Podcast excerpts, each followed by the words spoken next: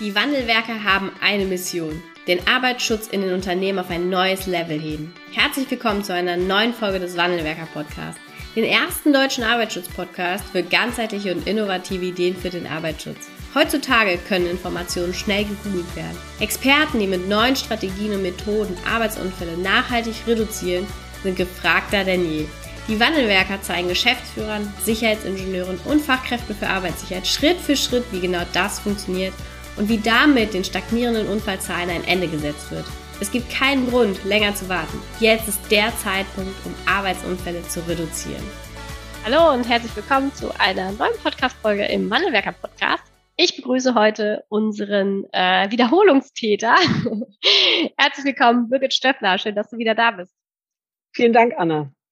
Ich glaube, mittlerweile kennt dich wirklich beinahe jeder Hörer, jede Hörerin. Du ähm, ja, bist Sicherheitsingenieurin, stellvertretendes Mitglied im AGS und Mitglied im Unterausschuss 2 und berichtest im Rahmen des Podcasts ähm, regelmäßig über den, ähm, ja, über den AGS. Was tut sich auf der Gefahrstoffseite? Was gibt es für Neuerungen? Was gibt es für Veränderungen? Und wir haben heute eigentlich, glaube ich, zwei sehr, sehr wichtige Punkte, die herausstechen. Das ist einmal, der AGS hat Geburtstag und äh, Novellierung der Gefahrstoffordnung. Aber erstmal vielen Dank, dass du da bist. Ich freue ähm, mich. Super cool. Erzähl doch mal, der AGS wird 50. Es gibt also was zu feiern. Seit 50 Jahren bist du noch nicht ganz dabei, aber du ähm, hast für uns eben auch mal einen kurzen Überblick mitgebracht. Was bedeutet das denn eigentlich? Also welche Schritte wurden auch seit 1972 ähm, unternommen und ähm, ja, wie war auch der Werdegang des AGS bis hierhin, bis heute? Oh, jetzt muss ich versuchen, 50 Jahre ähm, in den Podcast zu pressen. Ich versuch's mal. Also ich bin zwar über 50, äh, war aber nicht seit Anfang an mit dabei, aber das kann man ja entsprechend nachlesen. Ne? Also 1972 fing es wohl an mit dem damaligen Ausschuss für gefährliche Arbeitsstoffe. Also man hat früher Gefahrstoffe als gefährliche Arbeitsstoffe bezeichnet. Deswegen, wenn man diese Bezeichnung findet, dann weiß man schon, okay, das ist etwas älter. Die Gefahrstoffverordnung hieß dann früher wohl auch Arbeitsstoffverordnung und die jetzigen technischen Regeln für Gefahrstoffe, also TRGSen, hießen früher dann wohl auch technische Regeln für gefährliche Arbeitsstoffe, TRGA. Und 1986 kam dann anscheinend wohl eine große Reform das war auch noch vor meiner Zeit als Sicherheitsingenieurin.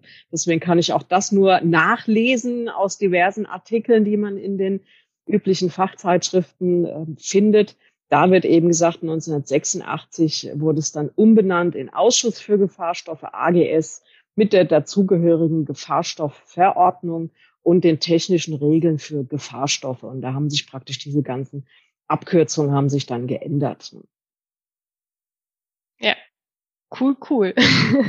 Ja. Was, ähm, was würdest du sagen? Ich meine, du bist ja jetzt schon auch ein paar Jahre dabei und beschäftigt sich eben auch viel mit dem Thema. Was sind so die Meilensteine ähm, ja auf diesem Weg gewesen des AGS? Was würdest du sagen, hat das eben besondere Entwicklungen oder eben auch eine besondere Regelung, ähm, die ja viele Mitarbeiterinnen, viele Mitarbeiter und viele Führungskräfte auch ähm, geschützt hat? Also ich denke, das Besondere, was, was in, in, in Deutschland einfach ist mit, mit AGS, ist einmal, dass wir da ein Gremium haben, wo alle Sozialpartner drin sitzen und alle sonstigen Spieler, die in diesem Thema irgendwas zu sagen haben. Also Sozialpartner sind immer Arbeitgeber, Arbeitnehmer. Da kann man sich schon vorstellen, dass die Interessenslage etwas unterschiedlich manchmal ist. Ne? Völlig verständlich, dass die Arbeitnehmer natürlich, ähm, wenn man es jetzt mal auf Grenzwerte bezieht, möglichst niedrige Grenzwerte haben wollen, weil die Arbeitnehmer wollen ja auch entsprechend geschützt sein. Und die Arbeitgeber, ich übertreibe jetzt plakativ, ne, die Arbeitgeber wollen halt möglichst hohe Grenzwerte, damit sie möglichst billig produzieren können. Also ich formuliere das jetzt mal bewusst etwas unpolitisch unkorrekt, aber so, dass es vielleicht einfach ein bisschen diese unterschiedliche Interessenslage eben klar wird. Ne? Und ähm, das ist eben das Besondere, man muss sich dann im AGS ja irgendwo einigen, doch auf, auf manche Grenzwerte. Man, man kann natürlich über diverse Grenzwerte diskutieren, über Sicherheitsfaktoren, die da abgeleitet werden. Ne? Das ist immer so ein bisschen diskutierbar ne? und irgendwo muss man sich dann auf der Mitte einigen, was jetzt nicht heißt, dass bei einem Grenzwert wie auf dem türkischen Bazar gehandelt wird. Und das ist jetzt auch nicht diskriminierend gegenüber Türken gemeint, dass ich das gleich klarstelle, ne? was wieder Shitstorm irgendwo gibt, ne? sondern dass das eben nicht so ist, ja, man, ach, gibst du mir 50, gebe ich dir 20 und wir einigen uns auf 30. Ne? Also so ist es nicht. Ne? Aber es ist natürlich schon manchmal nicht einfach, diese Diskussion zu führen. Ist jetzt ähm, 50 Mikrogramm gesundheitsbasiert? Ist es 20? Ist es 100? Ne? Das ist manchmal gar nicht so einfach. Und natürlich auch dann würde ich sagen, ähm, man, wir haben ja im AGS dann nicht nur Arbeitgeber und Arbeitnehmer, sondern wir haben ja auch die Berufsgenossenschaften mit dabei. Wir haben Sachverständige mhm. mit dabei. Wir haben da ähm, Leute wie die ähm, Andrea Hartwig, die die MAC-Kommission ja noch leitet. Also da ist ja ein, ein enormes Wissen auch in, in, in Professor Brüning, der in der Arbeitsmedizin, sage ich mal, führend ist. Ne? Also wir haben da viele Kompetenzen ähm, gebündelt und so hat es ja auch die Staatssekretärin, die, die Frau Chan formuliert, dass, dass sie da sehr dankbar ist, dass da so viel Expertise in einem Ausschuss sitzt. Ne? Und natürlich prallt man dann doch mit vielleicht auch unterschiedlichen Meinungen mal aufeinander. Ne? Aber das ist ja dann auch die Kunst, einen gewissen Kompromiss zu finden, mit dem dann alle irgendwo äh, dahinter stehen und sagen, ja, so passt das, deswegen wir machen ja dann auch Beschlüsse. Diese Beschlüsse sollten, wenn es geht, natürlich einstimmig sein. Wenn es da eine entsprechende Nicht-Einstimmigkeit gibt, dann wird da eben auch nochmal geklärt, woran liegt das? Können wir das jetzt nochmal klären, dass, dass wir da doch ähm, alle dahinter stehen aus dem, was aus so einem AGS dann eben herauskommt. Ne? Und ich denke, das Besondere in Deutschland ist einfach überhaupt diese THGS, die wir haben, weil das, da denkt immer so jeder, ja, das wird es dann auch in anderen Ländern irgendwo geben. Ne? Das ist, glaube ich, so ein bisschen eine deutsche Besonderheit mit diesen THGS, weil es ist ja so, eine Verordnung gibt immer nur sehr allgemein irgendwelche Schutzziele vor und sagt, da sollst du hin. Ne? Also Grenzwert einhalten als Beispiel. Ne?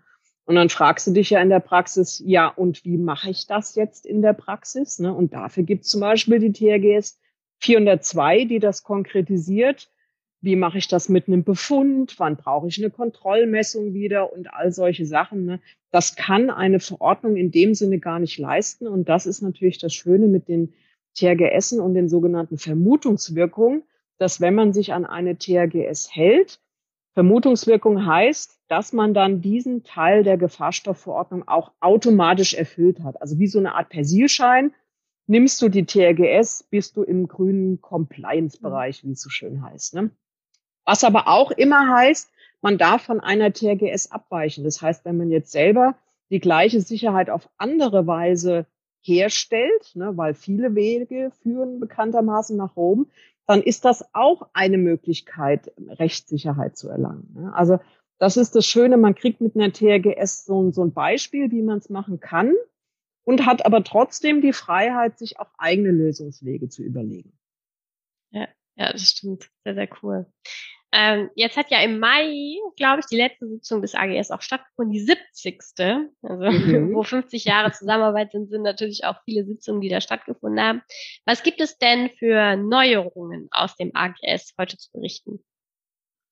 Also ich schaue mal gerade rein. Neu verabschiedet wurde die TRGS 401, die beschäftigt sich mit Hautkontakt. Ich hatte ja gerade eben die 402 erwähnt, die beschäftigt sich mit dem inhalativen Kontakt. Auch die ist aktuell in Überarbeitung.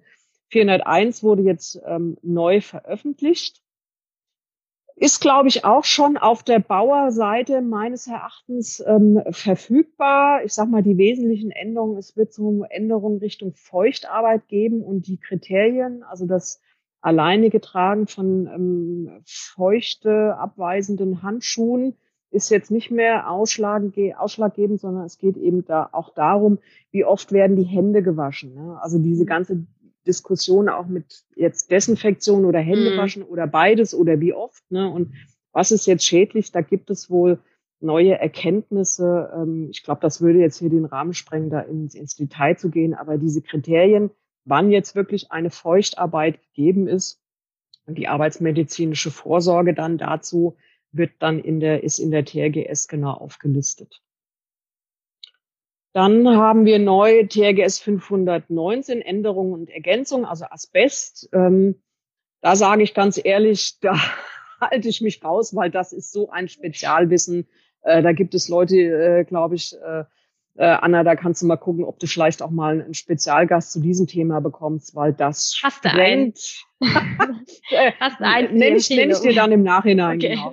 Also äh, gibt es auf jeden Fall Leute, die da sehr viel tiefer im, im Thema äh, drin sind, als ich das, glaube ich, jeweils mit meinem Hirn werde leisten können. Ähm, von daher ähm, halte ich mich an dieser Stelle mal mit gefährlichem Halbwissen äh, zurück und, und äußere mich da nicht weiter. Ne? Das ist aber keine Wertung, sondern es ist einfach eine Feststellung, weil ich bin ja so ein Mensch, wenn ich was mache, mache ich es richtig oder ich mache es gar nicht. Ne? Und ja. äh, so hast du mich ja auch bisher kennengelernt. Ne?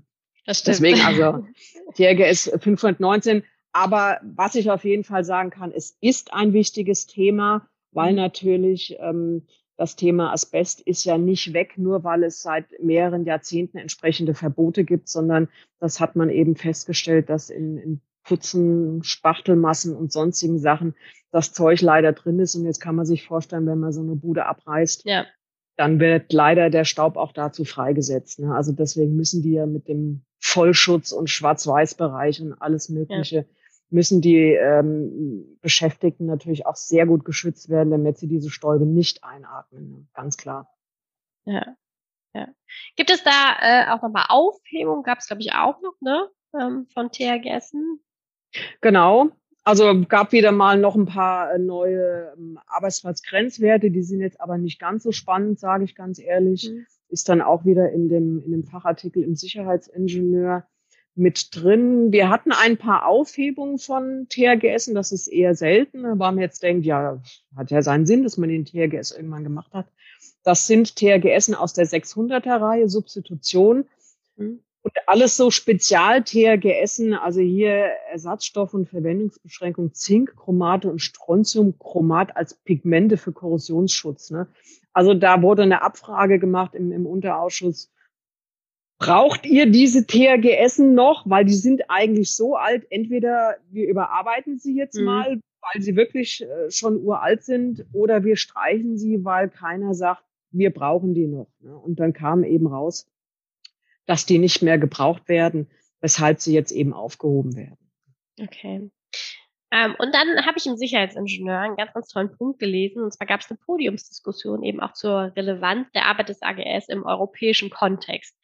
Ähm, ja, gib uns doch dazu mal einen kleinen Einblick. Ich glaube, jeder kann nachvollziehen, dass ähm, nicht nur die nationale oder nicht nur der nationale Blick reicht, sondern natürlich auch etwas um uns herum passiert. Und da bin ich mal gespannt, was da eben auch für Themen auf der Podiumsdiskussion da waren und ähm, ja, mit welchem Fazit eben auch rausgegangen wurde. Das lässt sich sehr gut mit dem Wort Kommunikation beschreiben. Also wir müssen mehr miteinander sprechen. Wir müssen zum Äußersten greifen und miteinander sprechen. Ne? Also uns austauschen, was Schutzkonzepte angeht, was vielleicht zum Beispiel das Akzeptanzrisikomodell aus der TRGS 910 mit diesem Ampel Ampelmodell, das ist ja was speziell Deutsches, äh, wie wir das eben festlegen. Ne? Also dass da viel mehr Kommunikation stattfinden muss, weil, glaube ich, da die, die Kommissionsmitglieder, wir wissen alle, dass das alles keine einfache Thematik ist mhm. und ähm, dann immer davon auszugehen, ach, die wissen schon, über was die entscheiden. Hm, da gab es Beispiele aus der Vergangenheit, aus der jüngsten, wo man sich vielleicht nicht ganz so sicher sein kann, ob sie wussten, über was sie da entscheiden. Und okay, yeah. ob es nicht sinnvoll gewesen wäre, mal ein paar Arbeitsschützer zu fragen, ähm, wie das denn so in der Praxis läuft mhm. oder ob das wirklich ein Problem in der Praxis darstellt oder solche Sachen. Also diese, diese Schnittstelle REACH und, und OHS, also Occupational Health and Safety, Arbeitsschutzebene, da muss auch noch viel mehr miteinander gesprochen werden, weil die Überschneidung oder die Schnittmenge ist doch nicht unerheblich. Ne? Wir sehen es tagtäglich mit den Arbeitsplatzgrenzwerten auf der einen Seite im Arbeitsschutz und den jetzt viel kommenden Derived No Effect Level, DNLs, über irgendwelche Beschränkungen von NMP. Jetzt ist in Diskussion ähm, DMAC und NEP, also aprotische Lösemittel sind es. Ne? Da werden dann neue D-Nels ähm, erstellt, die aber niedriger sind als die deutschen Arbeitsplatzgrenzwerte und man sich so fragt, was gilt jetzt? Ne? Mhm. Also das sind alles so Sachen, ich glaube, um es ähm, to make a long story short, ähm, um, um, mal wieder mit tollen Anglizismen zu imprägnieren, ne? ähm, Kommunikation und, und zu erklären, warum diese Entscheidung und was man bedenken sollte, bevor man etwas entscheidet, das ist so das, was ich aus dieser Podiumsdiskussion ganz ehrlich mitgenommen habe. Und mhm. das wurde auch von dem Stefan Olsen sehr betont, dass man sich da eigentlich auch wünscht, mehr in, in Kommunikation und in Kontakt zu treten. Aber man fragt sich natürlich, ja, wie mache ich das? Rufe ich da irgendwo an bei der EU-Kommission und sag mal, ich hätte hier was, ich könnte euch was erzählen. Können wir mal einen Joe Fix machen? Ne? Genau, wir machen mal so einen Joe Fix regelmäßig. Ne? Und ich erzähle ja. euch mal was aus dem Arbeitsschutz. Ne? Deswegen, das, das sagt sich natürlich im ersten Moment auch immer so einfach, aber die, die Frage ist, wie, wie kommst du denn da rein mhm. oder, oder wie kriegst du da Zugangsmöglichkeiten? Aber ich meine, wenn der erste Schritt ja schon mal gemacht ist und so jemand wie der Stefan Olsen als Vertreter der Generaldirektion Beschäftigung der EU-Kommission das schon mal zumindest ja. erwähnt, ist das ja schon mal ein erster guter Schritt in die richtige Richtung. Ja, ja, das auf jeden Fall. Ja, vielleicht manchmal sind ähm, die scheinbar einfachen Lösungen ja auch die Lösung. Ne? Vielleicht aus wirklich ein Joe Fix auf internationaler Ebene oder europäischer Ebene. Ja, aber ich meine, da musst du natürlich auch als Sicherheitsfachkraft irgendwo mit dem Englischen zurechtkommen. Ne? Mhm. Und jetzt denken viele, na ja, das ist doch heutzutage alles kein Thema mehr. Ja, wir reden ja nicht vom vom ähm, normalen Urlaubsenglisch, äh, wo du im mhm. Restaurant irgendwie eine Wurst bestellst, ja. sondern äh, du musst ja mit den Fachbegriffen auch zurechtkommen. Ne? Und ob jetzt jeder so weiß, wie man umluftunabhängigen Artenschutz auf Englisch äh, betitelt, ja. ist so ich die Frage. Ne? Ja. ja. Also wir, ich habe da teilweise schon mal, wir müssen ja auch viele Dokumente auf Englisch übersetzen das ist eben auch so ein Problem. Da kamen dann manchmal Sachen zurück, wo ich dachte, was war denn der deutsche Begriff dazu? dann habe ich nachgeschlagen und mhm. denke so, ah, stolpern, rutschen, stürzen war da eigentlich gemeint. Ne? Und ähm, Ach, deswegen, man braucht ja. halt auch Fachübersetzer, die in diesen Fachwörtern drin sind, mhm. weil das eben nicht zwangsweise das normale Englisch ist, wie man jetzt diese Begriffe übersetzen würde. Ne? Ja, ja, ja. Also das hatte ich mal gehört, dass auf irgendwelchen Fachkonferenzen, sei es jetzt EU-Kommission, dass man da Dolmetscher sitzen hat, die natürlich logischerweise die Sprache sprechen müssen, aber auch fachlich das zumindest halbwegs verstehen müssen, was sie mhm. übersetzen, weil es nichts bringt, wenn, wenn, wenn das Verständnis dazu fehlt. Und das fand ich schon sehr interessant, dass man wohl doch auch immer Leute braucht, die das mhm. Fachverständnis dazu haben. Und daran sieht man ja, und ich glaube, das kann man auch nicht von den ganzen Leuten in der EU-Kommission erwarten, dass sie in jedem Thema da so tief drinstecken, dass ihnen klar ist, über was da teilweise entschieden wurde. Ja, ja, das stimmt. Das stimmt. Ähm, ja, kommen wir zu einem ganz, ganz wichtigen Thema. Novellierung der Gefahrstoffverordnung. Wie ist denn da der Stand? Ja, lange erwartet. Endlich ist er gekommen, der Referentenentwurf vom 16. März 2022. Also muss man ganz klar sagen, wir sind hier noch in dem Stadium des Referentenentwurfs.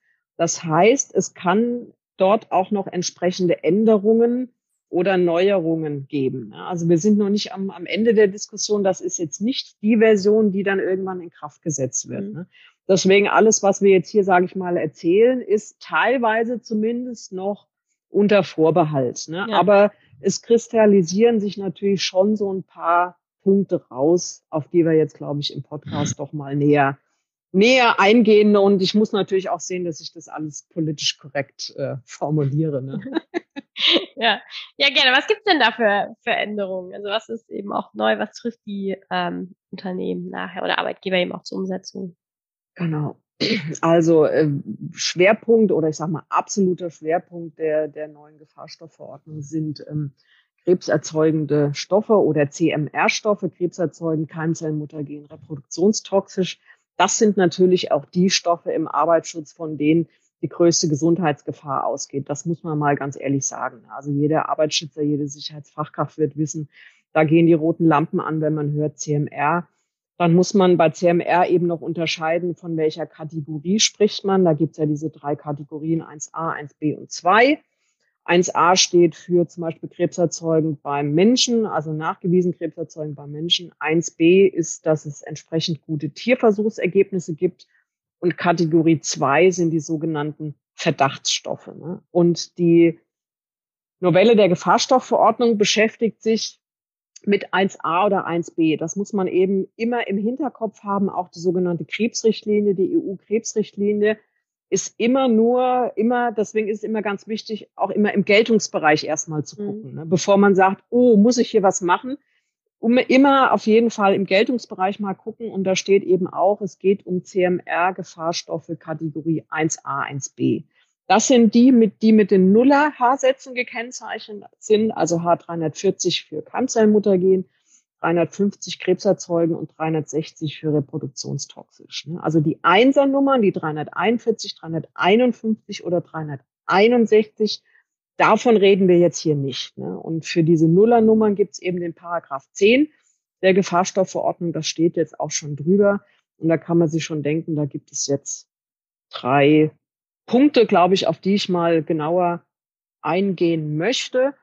Und zwar der erste Punkt ist die Dokumentation im Maßnahmenplan. Also man kann sich schon denken, wenn man bei den Stoffen eine Grenzwertüberschreitung hat, dann ist es wohl schon angesagt, sich mal zu überlegen, mit welchen Maßnahmen man den jeweiligen Grenzwert einhalten möchte. Ne? Also das ist von daher mit diesem Maßnahmenplan, der steht auch in der jetzigen Verordnung schon mit drin, ist das eigentlich nichts Neues. Außer dass eben noch gesagt wird, man soll das Maß der Expositionsminderung beschreiben. Das ist so ein bisschen der Punkt, der in der Praxis uns ein bisschen Schwierigkeit macht, weil wir können ja schwer Glaskugel lesen machen. Ne? Also wenn du jetzt irgendeine technische Maßnahme umsetzt, dann hoffst du immer so, okay, jetzt sind wir hoffentlich bei der nächsten Messung unterhalb des Grenzwertes, ne? weil das immer wahnsinnig schwierig ist, mit irgendwelchen Berechnungen oder Modellierungen zu sagen, Mensch, wenn wir jetzt die und die geschlossene Fahrweise da einsetzen, sind wir dann unterhalb der Toleranz, der Akzeptanzkonzentration oder auch der abgesenkten Konzentration. Mhm. Das ist so ein bisschen schwierig in der Praxis vorauszusagen in diesem Maßnahmenplan. Ne? Aber ich denke, da wird es einfach auch noch wie bei jeder ähm, Umsetzung oder Novellierung Diskussionen geben, was muss man denn da jetzt genau reinschreiben oder wie konkret muss man das reinschreiben, dass man nach mhm. unten kommt. Ne?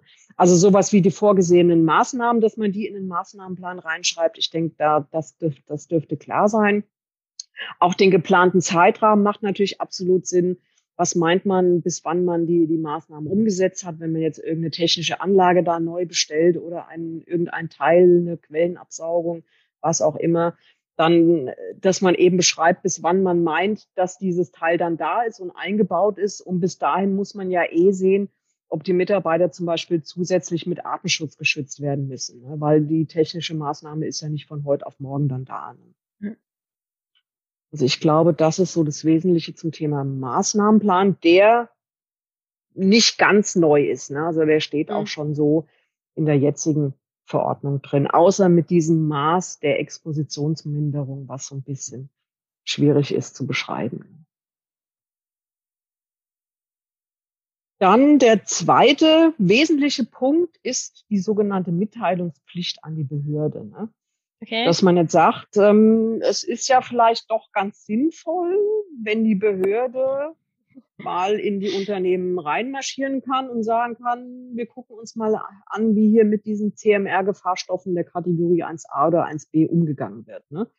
Und damit die Behörde eben schneller, wie soll man sagen, informiert ist, wo Probleme sein könnten, hat man eben diese Mitteilungspflicht darauf begrenzt, dass man sagt, wenn die Toleranzkonzentration, also die Grenze zwischen Rot und Gelb im, in der TRGS 910, wenn die Toleranzkonzentration oder der gesundheitsbasierte Arbeitsplatzgrenzwert nicht eingehalten wird. Ne? Also wenn man, hm. sage ich mal, in beidem im roten Bereich ist, ne, dann macht das ja durchaus Sinn zu sagen, na ja, da hat die Behörde vielleicht mal eine Möglichkeit, Behörde kann ja auch ein Beratungsgremium sein. Die kann ja auch durchaus unterstützen und sagen, welche Maßnahmen gibt es denn noch? Welche Möglichkeiten haben wir hier, die Konzentration zu verringern? Und das steht jetzt in diesem neuen Paragraph 10a. besondere Aufzeichnungs-, Mitteilungs- und Unterrichtungspflichten klingt wieder sehr typisch deutsch. Ne? das dann ins Aber Englische zu übersetzen. bei Tätigkeiten mit CMR-Gefahrstoffen der Kategorie 1a, 1b. Ne? Und da wird eben gesagt, bei Überschreitung, Toleranz, äh, Konzentration oder AGW, dann muss man das der Behörde übermitteln, inklusive des Maßnahmenplans, ne, damit die natürlich auch gleich sehen können, a, welche Maßnahmen hat sich denn die Firma da überlegt, wann meinen sie, dass sie das umgesetzt haben. Ne? Also das ist so die Möglichkeit. Und ich meine ganz ehrlich, es macht ja auch irgendwo Sinn, weil ja. eigentlich, wir wollen ja die, die Beschäftigten schützen. Wir wollen nicht, dass die im, im oberhalb der Toleranzkonzentration oder oberhalb eines AGBs arbeiten. Also in der Praxis würde das sowieso nur unter Atemschutz passieren, ganz klar. Mhm. Ne? Aber das Ziel ist ja eigentlich immer, dass man ohne Atemschutz die Grenzwerte auch einhält, ne? weil STOP-Rangfolge, ne? Habe ich neulich so ein schönes Video von dir gesehen auf YouTube, ne? wo die Anna das übrigens äh, sehr gut erklärt, ne? ähm, dass ja. eben das P in der STOP-Rangfolge steht ja ganz unten. Ne? Und das wird auch so in der, in der Gefahrstoffverordnung natürlich gesagt, dass wenn es letztendlich nicht geht, nicht anders geht, dann darf man natürlich schon Atemschutz einsetzen. Aber es sollte eben wirklich die letzte Maßnahme sein, mit der man das die, die mhm. Grenzwerteinhaltung dann erreicht. Ne? Ja, ja, cool. So, dann gucke ich mal genau. Und der dritte Punkt war, also das wird jetzt kommen, das äh, ist aktuell noch nicht im Referentenentwurf drin. Alle, die mit krebserzeugend und keimzellmuttergenen Stoffen arbeiten, werden es wissen, kommt aus der Krebsrichtlinie. Es gibt diese 40-jährige Aufbewahrungsfrist für Expositionsdaten äh, von Beschäftigten, die mit krebserzeugend oder keimzellenmuttergenen mhm. Stoffen Kategorie 1a, 1b arbeiten, wenn eine Gefährdung damit verbunden ist. Also beispielsweise bei einer Grenzwertüberschreitung. Und die EU hat jetzt die CMD, also die Carcinogens Mutagens Directive, die EU-Richtlinie erweitert auf CMR. Also jeder Arbeitsschützer mhm. weiß ja, es wird immer von CMR gesprochen. Aber bisher hat die Krebsrichtlinie eben nur die krebserzeugenden und die Keimzellenmuttergenstoffe erfasst. Jetzt neu haben sie mit aufgenommen die reproduktionstoxischen Stoffe. Das macht auch einen gewissen Sinn, weil natürlich auch von reproduktionstoxischen Stoffen eine hohe Gefährdung ausgeht, sowohl für Frauen als auch für Männer, weil viele denken immer, ach, da geht's nur um Schwangere. Nee, es geht ja auch um den Zustand vor einer Schwangerschaft. Ne? Also, Braucht nicht nur die Frau. Ja, wir brauchen auch die Männer, also auch die Spermien müssen entsprechend ähm, funktionsfähig sein, sonst kommt es gar nicht zu einer Schwangerschaft. Ne? Und das wird immer oft vergessen bei reproduktionstoxisch, dass die Haarsätze, wo ein F, sei es jetzt ein kleines F oder ein großes F hinten dran steht, das betrifft eben dann Frauen und Männer, ne? also den mhm. Zustand vor einer Schwangerschaft, dass es eben zu einer Befruchtung kommt. Ne? Und das betrifft dann eben beide Geschlechter. Und jetzt hat man ähm, neu in diese ehemals Krebsrichtlinie, jetzt CMR-Richtlinie, deswegen heißt es jetzt auch zukünftig im Englischen CMRD, also Carcinogens, Mutagens, Reprotoxic Directive. Directive ist der englische Begriff für Richtlinie hat man jetzt die reproduktionstoxischen Stoffe noch mit aufgenommen. Das zeigt sich dann im Titel. Und was diese Aufbewahrungsfrist 40 Jahre bei krebserzeugend und Keimzellenmuttergen angeht, hat man jetzt gesagt, gut, dann machen wir bei reproduktionstoxisch fünf Jahre Aufbewahrungsfrist nach Ende der Exposition. Ich habe dann mal bei unserer Top-Toxikologin Brigitte Simon Hettich, die ja den Unterausschuss 3 leitet, äh, nachgefragt, ob sie mir eine wissenschaftliche Rationale zu diesen fünfjährigen Aufbewahrungsfristen nennen könnte, konnte sie. Also es ging dann zum Beispiel um das Thema Missbildung. Ne? Missbildung mhm. am Kind, die kommen in den ersten fünf mhm. Jahren raus. Ne? Also da wird man darüber informiert, äh, äh, ob da leider sozusagen was schiefgegangen ist. Ne? Aber später kommt da nichts mehr nach. Ne? Also okay das ist so die einzige Erklärung, warum jetzt fünf Jahre, warum nicht ein Jahr, warum nicht zehn Jahre. Ähm, aber Fakt ist, wir haben jetzt diese fünf Jahre dann mit drinstehen. Umzusetzen ist es aber erst ab 2024. Aber das wird definitiv noch in den Referentenentwurf mit aufgenommen werden. Also das steht in dem aktuellen Referentenentwurf noch nicht drin, mhm. aber es wird definitiv noch aufgenommen werden. Wahrscheinlich steht dann drin, Übergangsfrist erst ab 2024 umzusetzen. Ne? Aber dann kann man sich schon mal, schon mal seelisch darauf einstellen, dass man vielleicht schon mal ähm, anfängt ähm, zu recherchieren, welche Stoffe mit dem H360 reproduktionstoxisch haben wir denn bei uns? Ne? Und ja brauchen wir die Stoffe vielleicht wirklich noch oder können wir es einfach substituieren? Das wäre natürlich das Beste. Ne? Das ist ja auch bei Krebserzeugung das Beste mit den 40 Jahren. Das ist ja auch kein Spaß, das aufzubewahren. Nach Ende der Exposition wohlgemerkt. Ne? Und dann ja. muss man ja immer sagen, diese 40 Jahre sind nicht bezogen aufs Messdatum der Arbeitsplatzmessung, sondern das gilt ab Ende der Exposition. Das ist auch so den Wesentlichen, äh, den nicht allen äh, klar, dass nicht das Datum des, der Arbeitsplatzmessung mhm. zählt, mhm. sondern nach Ende der Exposition. Also ich konstruiere jetzt einfach mal den Fall, ein 20-jähriger Azubi mhm. arbeitet mit einem Stoff.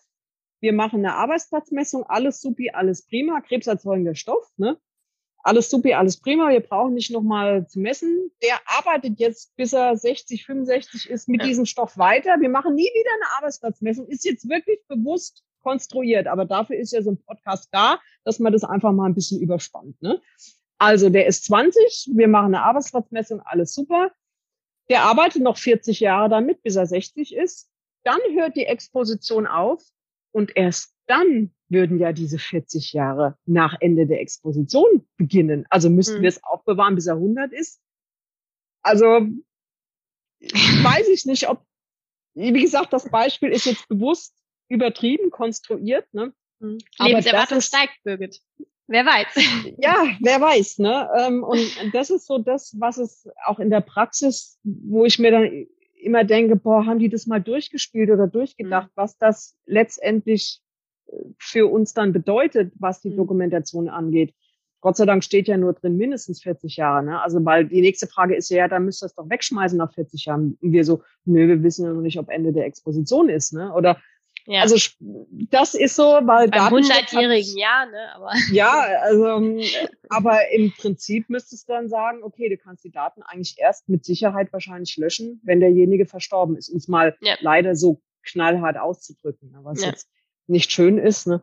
Aber ähm, deswegen dieses dieses 40-jährige Aufbewahrungsfrist nach Ende der Exposition kann ich immer nur sagen, wenn man diese Stoffe substituieren kann, aus verschiedenen anderen Gründen auch, also Gesundheitsrisiko sowieso, ne, mhm. kann man nur wirklich die dringende Empfehlung nochmal rausgeben, alles substituieren, was da irgendwie machbar ist. Ja. ja, okay. Ja, cool, cool. Kannst du noch einen ganz kurzen Ausblick geben? Ja, ist die Frage, ob noch irgendwie was schlimmer kommt. Das weiß man natürlich nicht. Ne? Also die Diskussionen gehen ja jetzt los. Die, die Verbände haben ihre Kommentierung gegeben, was, was äh, ankommt, was nicht ankommt. Was spannend ist, teilweise kann man diese Kommentierung sogar im, im Internet nachlesen. Ich habe da einfach mal recherchiert, habe okay. von einigen Verbänden kann man das also nachlesen, was dort, ähm, was dort kommentiert wird, was ja auch mal ganz spannend ist ne, und natürlich auch Transparent. Transparenz erhöht. Ne, ich finde ja. das auch gut. Warum soll man da nicht mal ganz klar ähm, äußern, um, um mhm. was es geht und, und was macht wirklich Sinn und was, was macht nicht Sinn? Ne? Da kann man natürlich auch mal über diese fünf Jahre diskutieren. Die werden wir nicht wegbekommen. Ne? Also das mhm. ist jetzt so ungefähr, das Kind liegt jetzt im Brunnen, um es mal so auszudrücken. Ne? Das steht in der Krebsrichtlinie drin und die müssen wir ja national umsetzen. Ja. Also da geht ja. kein Weg dran vorbei, weil man darf da nicht, wie soll man sagen, unterhalb des Schutzniveaus gehen. Ne? Also man kann ja, wir könnten sagen, sechs machen, ne? Aber ja, wir könnten natürlich auch wieder 40 machen, ne? um Gottes Willen, bloß nicht. Ne? Also, ja. aber die fünf Jahre, die stehen, also wir dürfen da nicht hm. drunter gehen. Das ist eine sogenannte eins zu eins Umsetzung, die ja. wir dann machen müssen. Ne?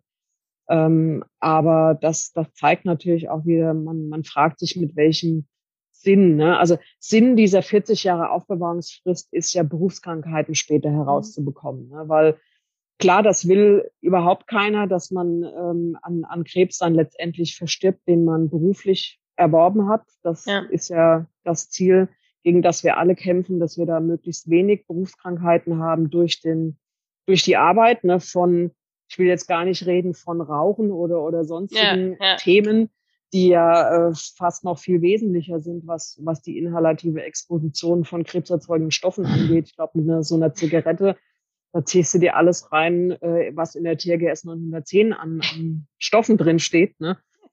Oh eigentlich müsste man mal so eine Arbeitsplatzmessung in so einem Raucherraum ja, machen. Ich glaube, da wäre der, wär der Filter sofort zu. Ja. Ne? Oder, oder auch so eine, so eine Grafik mal zu haben. Zigarette, mhm das, das, das, ja. Arbeits-, also private Nutzung und was es eigentlich auf dem Arbeitsplatz bedeuten würde, ne? Also das habe ich damals auch mal ähm, gemacht, dass ich also nicht eine Arbeitsplatzmessung im Raucherraum, auch mhm. das würde ich gerne mal machen. Wir müssen nur wahrscheinlich mal nur ein Messinstitut äh, finden, die das mal dieses ja. Mal machen, sondern ich habe mal geguckt, als damals dieses Toleranz- und Akzeptanzrisiko kam mit diesem 4 zu 1000, mhm. also bezogen auf 40 Jahre Lebensarbeitszeit, deswegen steht da immer die 4 davor, ne? also Toleranzrisiko 4 zu 1000 ist ja doof, wenn man bei den Vieren dabei ist, die dann Krebs bekommen. Ne? ja. Ähm, aber 0,4 Prozent oder sowas, das klingt ja jetzt erstmal nicht, nicht so viel. Ne? Aber wie gesagt, blöd, wenn man zu den vier Leuten zählt. Ne? Da habe ich mal geschaut im Internet, was überhaupt das Krebsrisiko angeht. Mhm. Und da ist es ja wirklich leider so, dass bei Frauen und Männern, wenn man alle Krebsrisiken zusammennimmt, dass so ungefähr jeder zweite oder jede ja. zweite wird an irgendeinem Krebs. Ja, ich hatte jetzt jeder dritte im Kopf, aber ja. ja. Also erschreckend, ich fand es, also fast, ich glaube so zwischen Drittel ja. und, und, und Hälfte wird es gewesen sein. Dann haben die das, glaube ich, noch runtergebrochen ähm, auf Lungenkrebs, weil das ja natürlich hm. das Organ ist, wo die Gefahrstoffe als erstes ankommen. Da liegt man, glaube ich, bei einem Prozent und bei, bei Nichtraucher bei einem halben Prozent. Ne? Mhm. Und dann sieht man hier, dass das Toleranzrisiko eben unterhalb von diesem normalen Nichtraucher-Lungenkrebsrisiko ist, mit dem wir sowieso schon tagtäglich durch die Welt rennen. Ne? Also ja. einfach das mal, um, um das ins, ins Verhältnis zu setzen. Raucher sowieso höher als, glaube ich, ein Prozent war da der Wert. Ne? Toleranzrisiko 0,4. Ne? Also da sieht man schon, und Toleranzrisiko ist ja zwischen Rot und Gelb. Ne? Also wir wollen ja. ja gar nicht von Akzeptanz und abgesenkte. Akzeptanz. Da sind wir noch mal ein paar Kommastellen hinten dran. Ne? Also das soll schon zeigen, dass das natürlich, da kommt ein gewisses Risiko mit drauf dazu beim Toleranzrisiko, aber es ist eben die Kommastelle. Ne? Ich will das jetzt nicht verharmlosen, so soll das nicht dargestellt sein, mhm. Aber es zeigt eben, wie niedrig auch diese Werte sind, die von der Analytik dann auch entsprechend ja, und was gemessen werden müssen. Privat reinziehen, ne? Ja, also ich war ja noch nie Raucherin, mhm. weil ich mir das irgendwo oder ich wollte das meinem Körper irgendwie nie antun und ich kann nur jedem sagen, je früher man aufhört, umso besser. Ne? Also als Chemikerin kriegst du ja dann irgendwann mit, was alles so in dem in dem Zigarettenrauch äh, drin ist. Ähm, und da glaube ich, treffen wir viele Stoffe, die in der TGS 910 gelistet sind, ob wir es wollen oder nicht. Ne? Also ja. das ist so der Punkt, ne? dass natürlich auch die, die Analytik, was die Akzeptanzkonzentration angeht, und das sind ja auch die aktuellen Probleme, die wir haben, mhm. dass wir gar nicht analytisch oder dass die Analytik teilweise gar nicht in diese ries in, in diese riesig niedrigen, also in diese niedrigsten Grenzwerte im Mikrogramm und teilweise Nanogrammbereich überhaupt reinkommt. Ne? Mhm. Und dann ja immer die Frage ist ja, äh, wir müssen es doch messen oder wir sollten es doch messen oder wir müssen doch gucken, ob wir Akzeptanzkonzentration, ob wir Toleranzkonzentration einhalten. Ja, wie willst du das machen, wenn das Messverfahren gar nicht so empfindlich ist, darunter zu kommen? Also das ja. entwickelt sich auch ständig weiter gar keine Frage. Ne? Äh, der Professor Breuer und Co. sind ja da auch äh, die Top-Leute, die das weiterentwickeln. Ne? Und das geht immer weiter nach unten, aber gewisse Grenzen sind da halt schon gesetzt. Ne? Also man braucht nicht glauben, nur weil der Wert da jetzt ist, äh, gibt's automatisch das dollste Messverfahren, was dann noch ein Zehntel der Akzeptanzkonzentration messen kann. So ist es leider nicht mhm. für alle Stoffe. Ja, ja, das stimmt. Ja, mega cool, Birgit. Vielen, vielen Dank für äh, dieses heute sehr, sehr lange Podcast-Interview. Hat äh, viel Spaß gemacht. Ähm, ganz, ganz tolle neue Themen auch mitgebracht und ähm, ja, freue mich aufs nächste Mal. Danke dir. Ich mich auch, Anna. Vielen Dank. Ciao. Ciao. Vielen Dank, dass du heute wieder dabei warst. Wenn dir gefallen hat, was du heute gehört hast, dann war das nur die Kostprobe. Willst du wissen, ob du für eine Zusammenarbeit geeignet bist? Dann gehe jetzt auf www.wandelwerker.com-termin und buche dir einen Termin. In diesem 45-minütigen Beratungsgespräch wird eine Strategie für dich erstellt. Du erfährst, in welchen Schritten du an der Einstellung der Menschen im Unternehmen arbeitest, sichere Gewohnheiten schaffst und somit die Arbeitsunfälle nachhaltig reduzierst. Vergiss eine Sache bitte nicht. Wenn seit Jahren die Unfallzahlen bei dir stagnieren, dann verbessert sich der Zustand nicht von alleine. Du brauchst einen Berater, der dir zeigt, welche Schritte du befolgen sollst und welche lieber nicht. Wir haben Geschäftsführern, Sicherheitsingenieuren und Fachkräften für Arbeitssicherheit in Deutschland, Österreich und der Schweiz dabei geholfen, die Sicherheitskultur in deren Unternehmen und bei deren Kunden zu verbessern. Als Kooperationspartner des Verbandes für Sicherheit, Gesundheit und Umweltschutz bei der Arbeit liegt es uns am Herzen, dir das notwendige Handwerkszeug auf dem Weg zur Vision Zero zu zeigen und bei der Umsetzung zu unterstützen. Wenn du wissen willst, ob du für eine Zusammenarbeit geeignet bist, dann sichere dir jetzt unter www.wandelwerker.com-termin deinen persönlichen Termin.